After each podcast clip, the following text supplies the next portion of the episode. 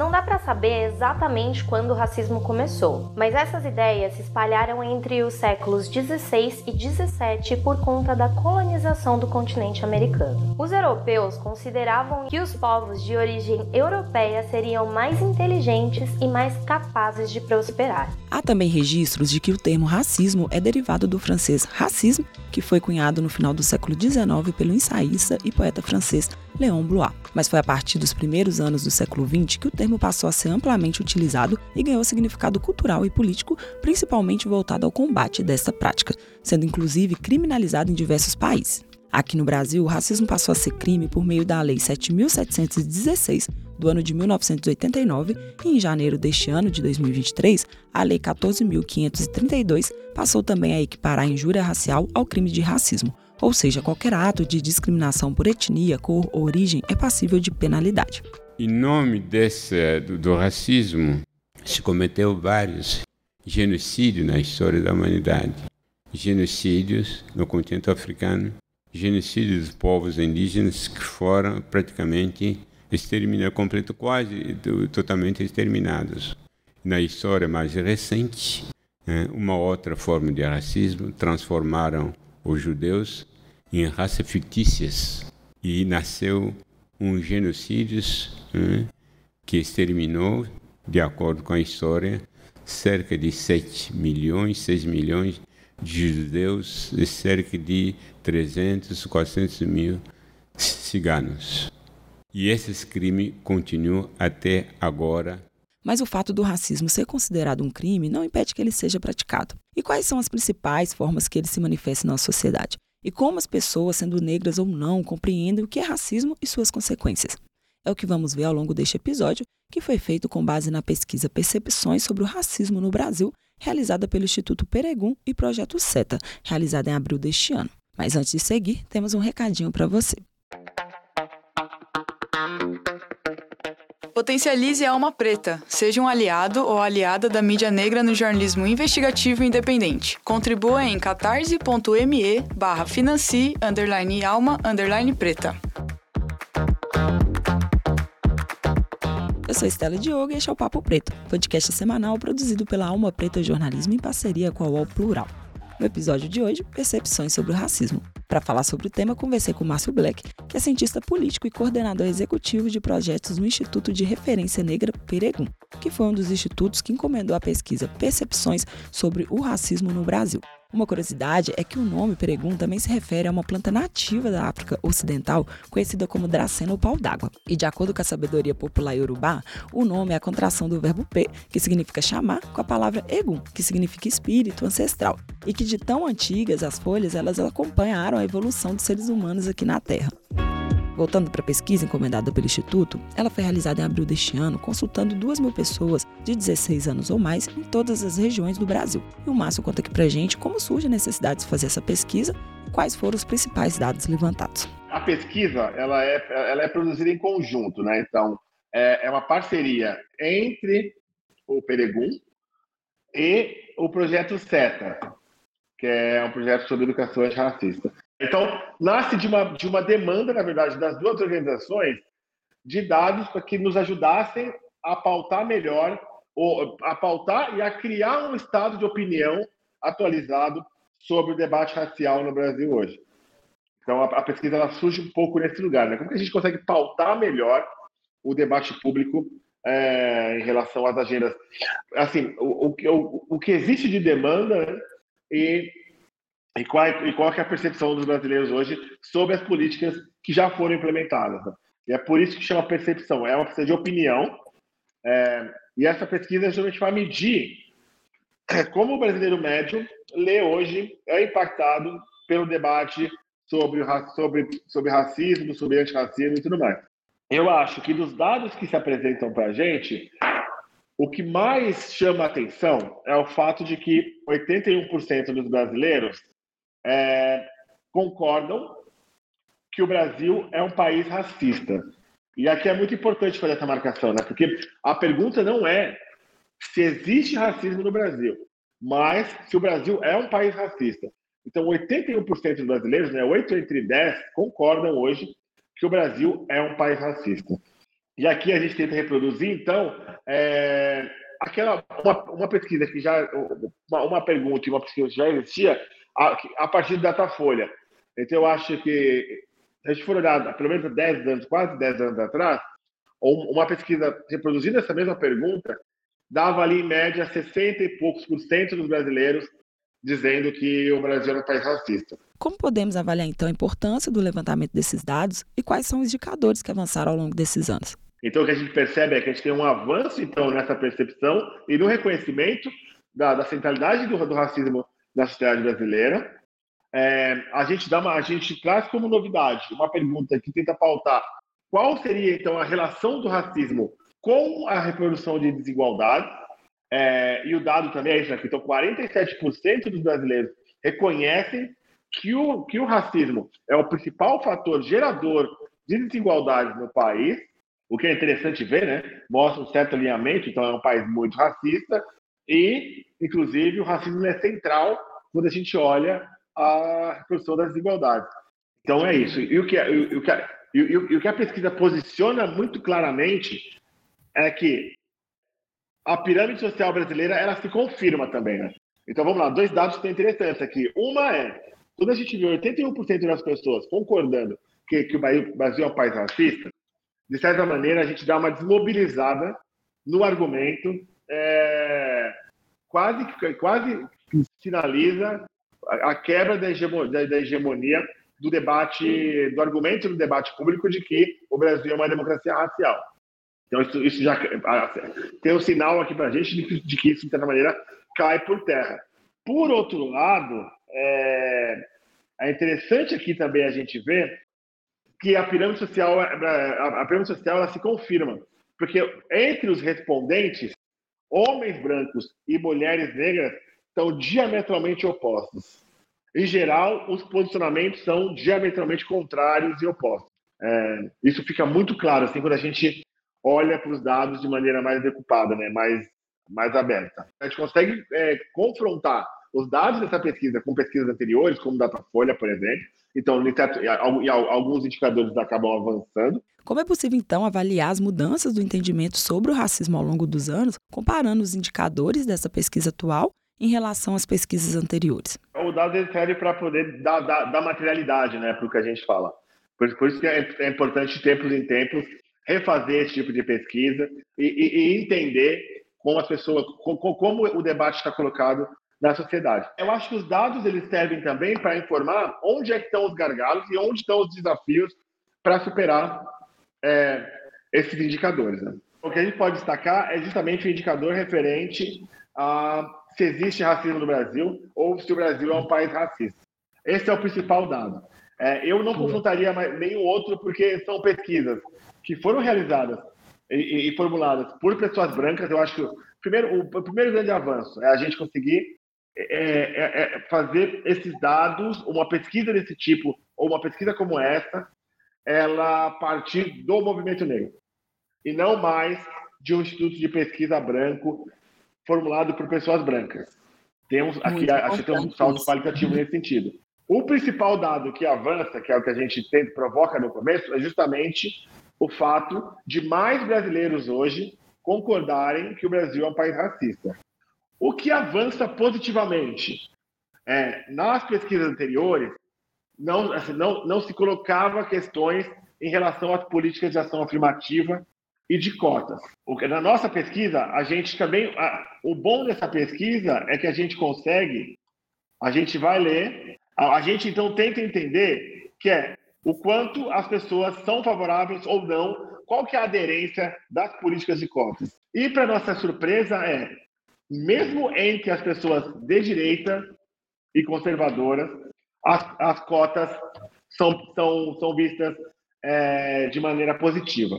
Quais são os indicadores que apontam que há dificuldade na percepção sobre racismo e práticas racistas na sociedade? Aqui tem um lugar que é curioso sobre quando a gente fala dessa percepção, é de que quando só 11% reconhece que, que, que tem práticas que poderiam ser consideradas racistas que convivem com pessoas que têm práticas racistas ou que circulam em espaços privados ou públicos onde o racismo se manifesta, ele passa um sinal para a gente inclusive de como olhar para dentro da nossa, da nossa própria casa em termos de como projetar isso no futuro. Por que eu estou falando isso? Porque entre, numa amostra de 100%, só 11% falar que, que é racista. O que a gente está fazendo aqui? Nesse, nesse 11%, a tendência é localizar que a maior parte dessas pessoas são progressistas de esquerda, com é, um certo letramento em relação ao antirracismo. Até aí pode ter um certo acordo, que é o que, o que aparece para a gente. O problema é, entre os 90% que não consideram que tem algum tipo de prática racista, tem muito progressista de esquerda antirracista. Quer dizer, tem muita gente aí dentro que não se lê, é, que, que se identifica com o debate antirracista, mas não, se, não reconhece eventuais práticas racistas que possa ter ou cometer. Aí vem o, os primeiros paradoxos que a gente encontra né, na, aqui no debate, que é apenas 11% desses mesmos brasileiros concordam, é, conseguem reconhecer é, práticas racistas no seu comportamento, nos espaços onde circulam e nos espaços privados, como a família, por exemplo. É, então, aqui confirma ali a tese do Capenguelé, né, de que o racismo no Brasil ele é o crime perfeito, porque ele é um crime que todo mundo reconhece que existe, mas ninguém consegue localizar quem é que pratica. Nosso modelo é difícil saber quem é racista. Você acabou de ser discriminado, você reclama, não. Meu irmão, você que é complexado. Hein? Eu não sou racista, não. E esse modelo prejudica a formação da consciência, das vítimas, consciência do, dos negros, consciência dos cidadãos brancos hum, em relação a um fenômeno tão importante da sociedade brasileira. Esse é o modelo que eu chamei de crime perfeito. Essa realidade evidencia que a educação é a principal aliada no combate ao racismo, pois só é possível combater um problema se ele for identificado como tal. Por isso surge também, no ano de 2003, uma política pública voltada para a educação antirracista e se levar o conhecimento sobre a cultura africana e afrodescendente em todo o Brasil, pela Lei 10.639. Márcio, é, qual a importância né, de levar o combate ao racismo para as salas de aulas? A escola é o primeiro lugar onde as crianças tomam contato né, com a sociabilidade, é, é, é a saída da criança do seio familiar. É, um, um dado que a gente vai trazer aqui anterior é o fato de que a maior. Quando perguntadas é, onde sofreu o racismo, onde, onde, onde, onde, qual é o espaço que as, que as, pessoas que já sofreram racismo reconhecem como, como onde mais sofreu racismo, a primeira resposta que aparece é, são as escolas e os espaços de aprendizagem, universidade, universidade cursinhos e por aí vai. É, e, e, assim, então é curioso porque o dado, quando, quando a gente olha para a escola, quem mais sofre violência são meninas pretas, é onde eu quero chegar, então, voltando à sua resposta, né? A escola aparece como o principal lugar de propagação de violência racial, ao mesmo tempo em que é o primeiro lugar onde as crianças tomam contato com outras crianças fora do seio familiar. Quer dizer, é um espaço propício também para a reprodução dessas violências. É por isso que é importante a gente também falar, né? Então, ao mesmo tempo que os dados eles indicam para a gente que existem alguns avanços é, de que o racismo é, é de que de, de respeito à percepção de que o racismo é o tema mais importante a ser estudado nas escolas é, e, que, e, que, o tema mais aprendido pelas pessoas foi é, 69% das pessoas concordam que é o tema mais importante a ser estudado. É, e ao mesmo tempo em que 52% confirmam que o que como efeito né, da lei 10.639, que foram que, o que as mais aprenderam foi ensino de história e cultura indígena, seguido logo, seguido logo, logo depois de história e cultura afro-brasileira. É, então, é assim, isso revela que as pessoas tiveram contato né, com os temas que a gente está falando, é, só que o que acontece é justamente o fato de que esse aprendizado ainda está longe é, de ser adequado. Então, só 46% dizem que aprenderam de forma adequada. É, então, eu acho que esse é o desafio, né? Uma coisa é o desconhecimento da lei, a concordância de que a lei existe, ela é importante, o ensino efetivo nas escolas e também é, agora entender que esse ensino precisa ser feito de, esse ensino ele precisa ser feito de forma adequada. São os desafios colocados aí então, né? Mas o fato é que é muito importante levar essa conscientização sobre o racismo e suas ramificações em todas as esferas da sociedade, principalmente no âmbito escolar. E para finalizar, então, Márcio, é, se você tiver né, mais alguma consideração aí sobre a pesquisa, pode trazer para nós. E como a gente também pode avaliar a forma que pesquisas como essa, né, realizada aí pela Peregum, junto com o Projeto SETA, podem colaborar também com o combate ao racismo. Então é isso, né? Eu acho que o que eu queria destacar aqui é o fato de que pesquisas como essas são muito importantes né, para passar sinais para a sociedade, quer dizer, qual que é a atenção que a imprensa e os veículos de comunicação precisam dar para a agenda é, ela informa algumas coisas, né? Informa a sociedade brasileira, né, sobre como está sendo feito o debate sobre a questão racial hoje. Ela informa os tomadores de decisão e formuladores de políticas públicas onde é que estão as lacunas que precisam ser cobertas por política pública, porque eu acho que, a, inclusive, a, a, a, resposta né, e a reação que as pessoas tiveram, tanto a lei 10.639 quanto é, quanto às políticas de ação afirmativa e por aí vai, é de que elas permitiram sim o avanço em relação a essa agenda no Brasil.